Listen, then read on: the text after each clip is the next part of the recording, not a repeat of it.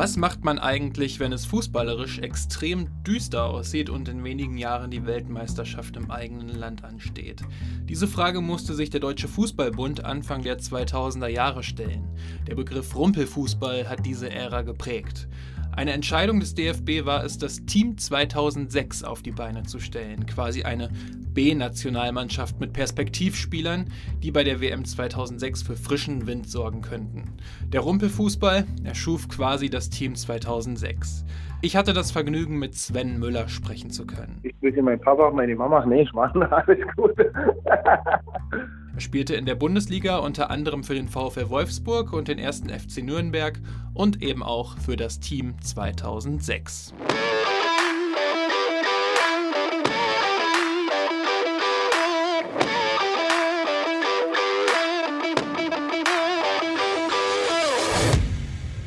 Schirle. Mach ihn! Mach ihn! Er macht ihn! Jesus Maria!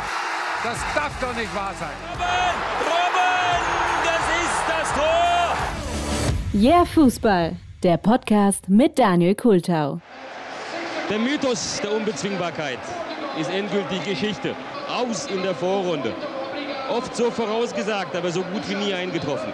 Die berühmte Lineker-Definition vom Fußball, als ein Spiel, das von 22 Mann betrieben wird und Deutschland gewinnt, können wir zu den Akten legen. Franz Beckenbauers Ausspruch nach dem WM-Sieg vor zehn Jahren in der ersten Euphorie, man sei jetzt auf Jahre unschlagbar, galt damals schon nicht, nun kommt es noch härter. Man ist auf Jahre schlagbar. Am 20. Juni 2000 beschreibt Bela Reti im ZDF ziemlich treffend den aktuellen Status der deutschen Nationalmannschaft.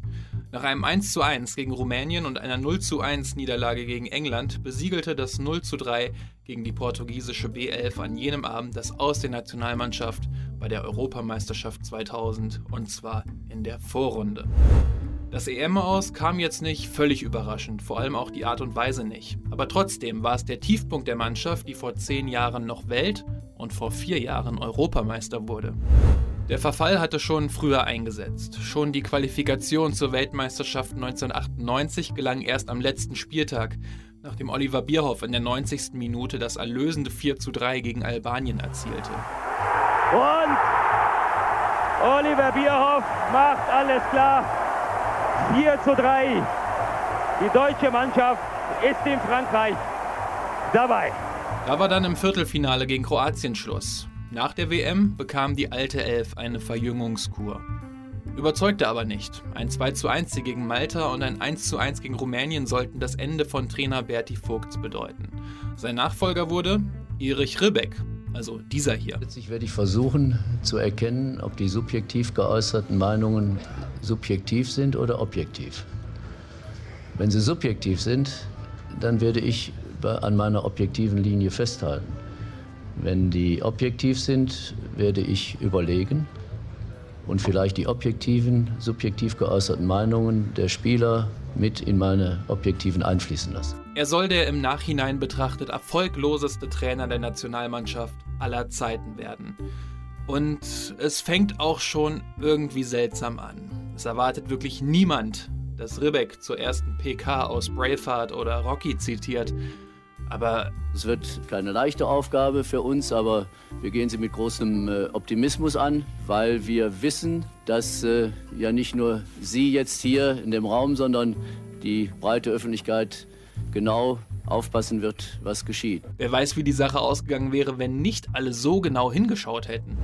Seine erste Amtshandlung, er holt den damals 37-jährigen Lothar Matthäus, der nach dem WM-Aus eigentlich zurückgetreten war, als Abwehrchef zurück. Ribecks Einstand in der Quali zur EM 2000 ging mit einem 0 zu 1 gegen die Türkei trotzdem daneben. Weil der Rest der Quali gegen, bei allem Respekt, kleinere Gegner wie Nordirland, Finnland oder Moldau aber gewuppt wurde, qualifizierte sich Deutschland als Gruppenerster für die Europameisterschaft 2000. Das klingt jetzt auf den ersten Blick gar nicht so schlecht. Das Problem war aber der schreckliche Fußball. Die Tagesschau spricht nach dem 3 zu 0 gegen Nordirland von einem seltenen Anblick, als Ribbeck jubelt. Dazu macht ein Ausdruck in den Medien immer wieder die Runde, der Rumpelfußball.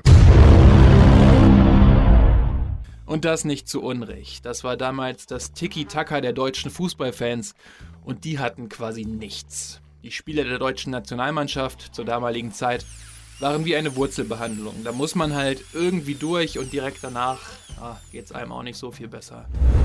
Nach einer 1:2 Niederlage gegen die Niederlande in einem Testspiel vor der EM sprechen Gerhard Delling und Günter Netzer in der ARD Klartext. Ist das das Niveau, mit dem wir zufrieden sein müssen? Da muss noch ein bisschen mehr noch gehen, oder? Nein, wir sollten unter keinen Umständen damit zufrieden sein. Wir sollten ehrlich äh, zu uns sein und sollten dieses Spiel so bewerten, äh, wie es sich uns präsentiert hat. Wir waren in keiner Situation, in keiner Lage fähig, den Holländern Paroli zu bieten. Das ist kein 2-1-Spiel gewesen. Wir haben hier klar und eindeutig verloren. Das Resultat hätte sehr viel höher ausfallen müssen. Wir sind aber auch spielerisch unterlegen gewesen. Wir sollten, wir als deutsche Nationalmannschaft, sollten versuchen, dieses ehrlich zu bewerten, was sich hier uns präsentiert hat. Und da sind wir ein ganz großes Stück von der holländischen Leistung entfernt. Aber auch zwei Monate später, nach einem 1:1 gegen die Schweiz, haben die beiden ARD-Experten noch Gesprächsbedarf. Tja, Jens Jeremies hat gesagt, der Zustand der Nationalmannschaft ist jämmerlich. Harter Ausdruck, aber mit Jammern hat das heute ein bisschen was zu tun, was wir da sehen, oder? Jämmerlich hat er gesagt, ich würde besorgniserregend sein. Zu was das später irgendwann mal führen sollte, war damals noch nicht bekannt. Also so einen Scheiß, den kann ich nicht mehr hören. Wechsel den Beruf, ist besser. Doch wie haben es eigentlich die Spieler selbst gesehen damals? Die reden sich die eigene Leistung häufig schön. So auch nach dem 1:1 gegen Kroatien. Besonders spannend ist hierbei, achtet mal drauf, wie der 2010 verstorbene ZDF-Reporter Michael Palme damals nach dem Spiel gegen Kroatien die Frage an Lothar Matthäus formuliert. Lothar Matthäus, also allgemein herrscht so die Meinung vor, man kann zufrieden sein. Dass man hier gewinnt, war damit war sowieso nicht so ernsthaft zu rechnen. Also sind Sie auch zufrieden mit diesem Unentschieden? Absolut nicht. Wir haben 1 zu 0 geführt, hätten die Möglichkeiten gehabt, das 2 zu 0 zu machen, also die Entscheidung zu erzwingen. Ich habe es gerade schon zum Kollegen gesagt, der vorletzte Pass ist oft nicht angekommen. Die Möglichkeiten waren da, natürlich auch auf äh, die Bodenverhältnisse zurückzuführen, dass äh, ein technisch gutes Spiel nicht möglich war. Ja, jetzt hatte man sich für die Europameisterschaft qualifiziert und dann macht man auch, macht man halt auch mit. Aber richtig optimistisch klang Ribbeck damals auch nicht so wirklich. Ich denke, dass wir äh, mit diesem Spielerkreis in der Lage sind, eine Mannschaft zu stellen, die, äh, die zeigen wird, dass äh, die zum Teil ja schwächeren Ergebnisse der letzten oder des letzten halben Jahres ähm, nicht die Regel sind. Franz Beckenbauers Ausspruch nach dem WM-Sieg vor zehn Jahren in der ersten Euphorie, man sei jetzt auf Jahre unschlagbar, galt damals schon nicht, nun kommt es noch härter. Man ist auf Jahre schlagbar. Was also gegen den Rumpelfußball tun? Gerade mit der WM 2006 im eigenen Land vor der Brust, die ja nicht zum Fiasko werden sollte. Der DFB ging ganz neue Wege. Er kümmerte sich nämlich um den Nachwuchs. Damals spielte auch schon Sven Müller für die U21 des DFB. Im Alter von 20 Jahren wechselte er im Jahr 2000 vom FC Augsburg, damals noch Regionalligist, zum Bundesligisten VfL Wolfsburg, schnupperte dort dann auch zum ersten Mal Bundesliga-Luft und fiel auf. Ich bin angekommen in, in Wolfsburg, habe dann da Fuß gefasst und dann kam kurz drauf dann schon die, die Einladung zur U21. Da hat man sich erstmal drauf gefreut und da hat man noch nicht gleich den Blick zur A-Nationalmannschaft. Das war früher noch nicht so dass wenn man fünf, sechs, gute Spiele macht oder mal eine, eine ein paar Wochen länger äh, ähm, ähm, auffällt, dass ich dann eine Einladung bekomme zur Nationalmannschaft. Das war damals noch nicht, das war schon irgendwie bedeutend schwieriger. Vor allem seine Unbekümmertheit war die große Stärke des Flügelspielers. Sein großer Förderer in Wolfsburg und Nürnberg hieß Wolfgang Wolf. Wir haben uns ganz gut verstanden. Ihm hat, glaube ich, den Fußball, den ich gespielt habe, ganz gut gefallen. Und da würde ich schon sagen, dass er so ein bisschen mein Zielvater war natürlich, dass, dass man natürlich als junger Spieler auch eine Chance bekommt, halt zu spielen dass man da reingeschmissen wird. Und doch, das würde ich schon so sagen. Doch der Weg zur A-Nationalmannschaft war damals für die jungen Spieler noch ein wirklich steiniger. Zu verkrustet waren die Strukturen, die sich über Jahre hinweg immer weiter verhärtet hatten. Es ist schon, dass der ein oder andere Spieler es geschafft hat von nur 21 an den Sprung, aber, aber ich habe so das Gefühl gehabt, gerade in den äh, Jahren nach mir, dann äh, haben Spieler eine Chance bekommen.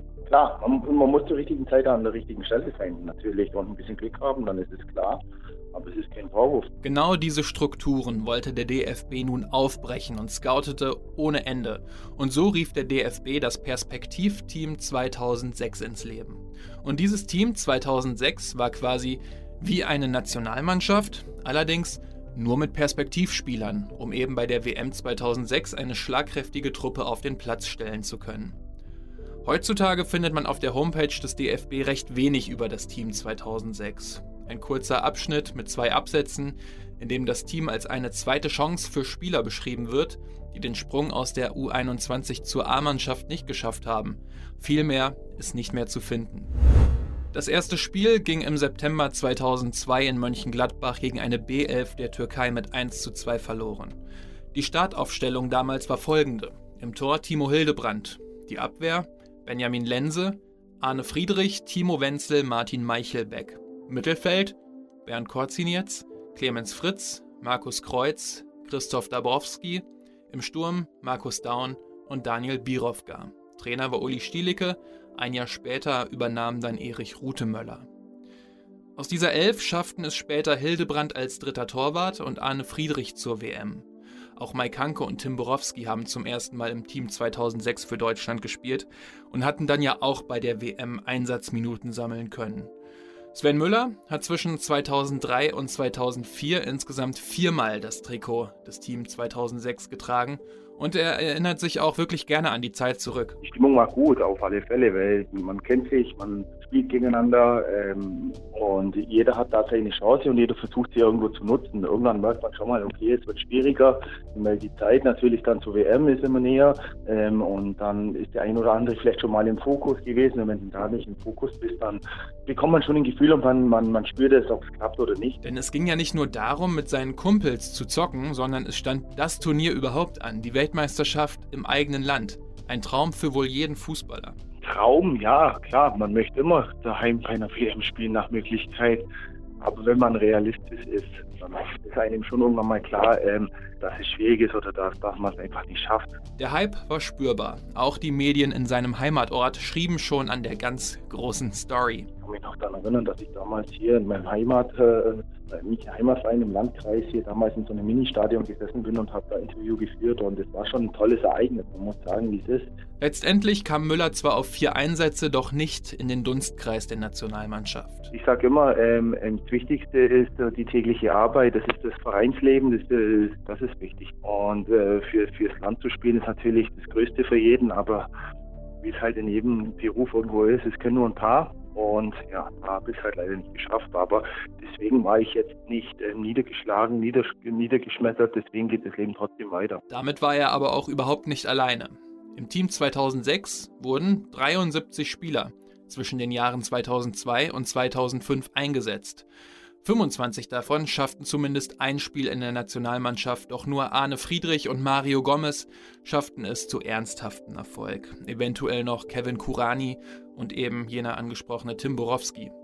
Es waren viele Spieler dabei, bei denen sich Fußballfans heute wundern, dass sie überhaupt dabei waren.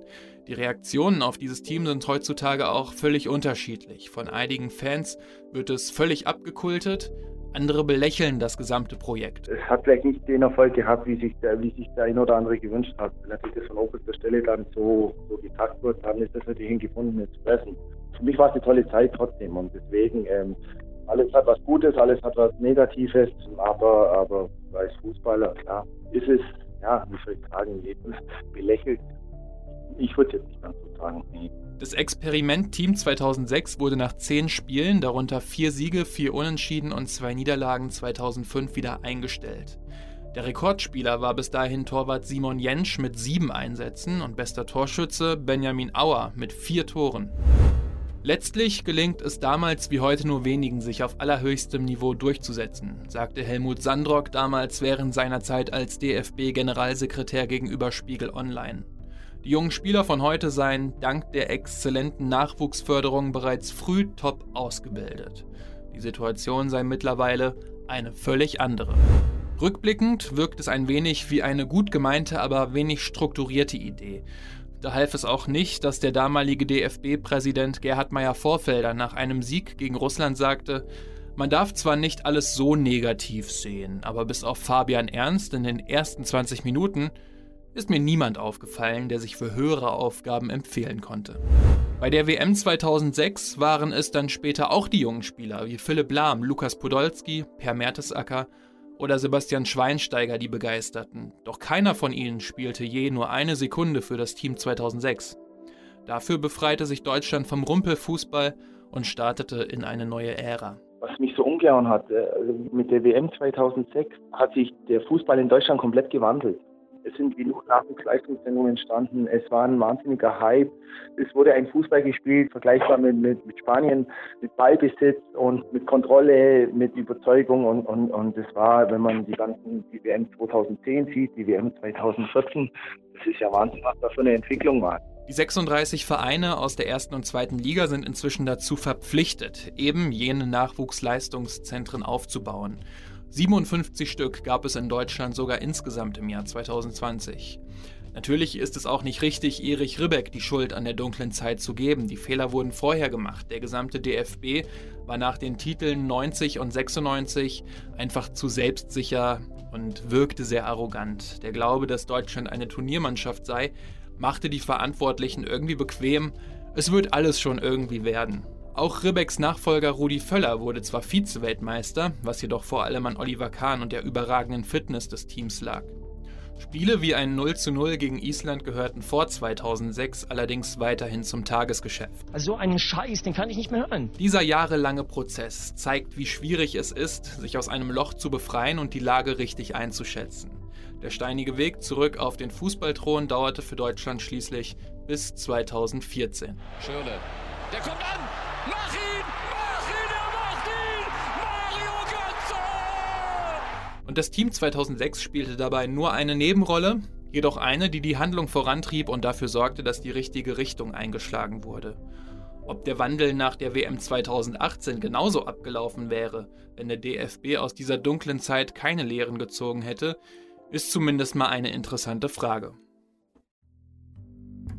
So, das war Episode 4 des Yeah Fußball Podcasts zum Thema, wie der Rumpelfußball der deutschen Nationalmannschaft das Team 2006 erschuf. Vielen Dank erstmal an Sven Müller, dass er sich die Zeit genommen hat. Da habe ich mich wirklich total drüber gefreut. Damals rund um die Jahrtausendwende, also ich bin 90er Jahrgang, nur damit, das, äh, damit ihr das ein bisschen einschätzen könnt, habe ich wirklich alles eingeatmet, was irgendwie im entferntesten nur irgendwas mit äh, Fußball zu tun hatte. Und da gehörte auch die Nationalmannschaft ganz klar zu. Und es war halt nicht schön, aber es war immer was ganz Besonderes für mich, wenn Deutschland gespielt hat, weil wir hatten damals keine Premiere. Ich habe immer nur rangeschaut oder dann später die, die Sportschau und das war halt für mich so die einzige Möglichkeit, mal Live-Fußball zu schauen. Das habe ich dann auch immer mit meinem Vater gemacht, aber ganz tief in mir wusste ich damals eigentlich immer schon, dass es ein enttäuschendes Spiel wird und dass das jetzt wirklich keinen großen Spaß machen wird. Aber es war Live-Fußball und ich habe es gerne geschaut trotzdem. Und ich war dann auch schon froh, dass es irgendwie ein 1 zu 0 gegen Litauen oder ähnliche Kaliber gab. Und heutzutage wirkt das Team 2006 natürlich dann irgendwie aus der Zeit gefallen, weil wir heute einfach so viele gute Fußballer haben.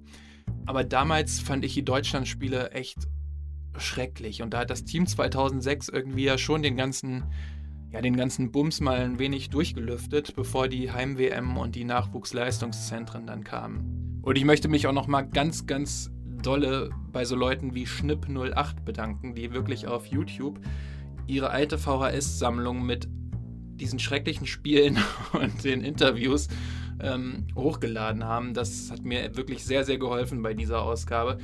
Und ich meine das ganz im Ernst. Ihr seid so die Helden des Internets, ne? die ihre alte Sammlung irgendwie digitalisieren und dann auf YouTube hochladen und das mit anderen teilen. Das ist äh, ganz, ganz äh, Ganz, ganz klasse von euch, wirklich. So, das war die vierte Episode. Gebt mir doch gerne Feedback über Twitter, Instagram oder Facebook. Die Daten findet ihr in den Shownotes oder auf yeahfußball.de.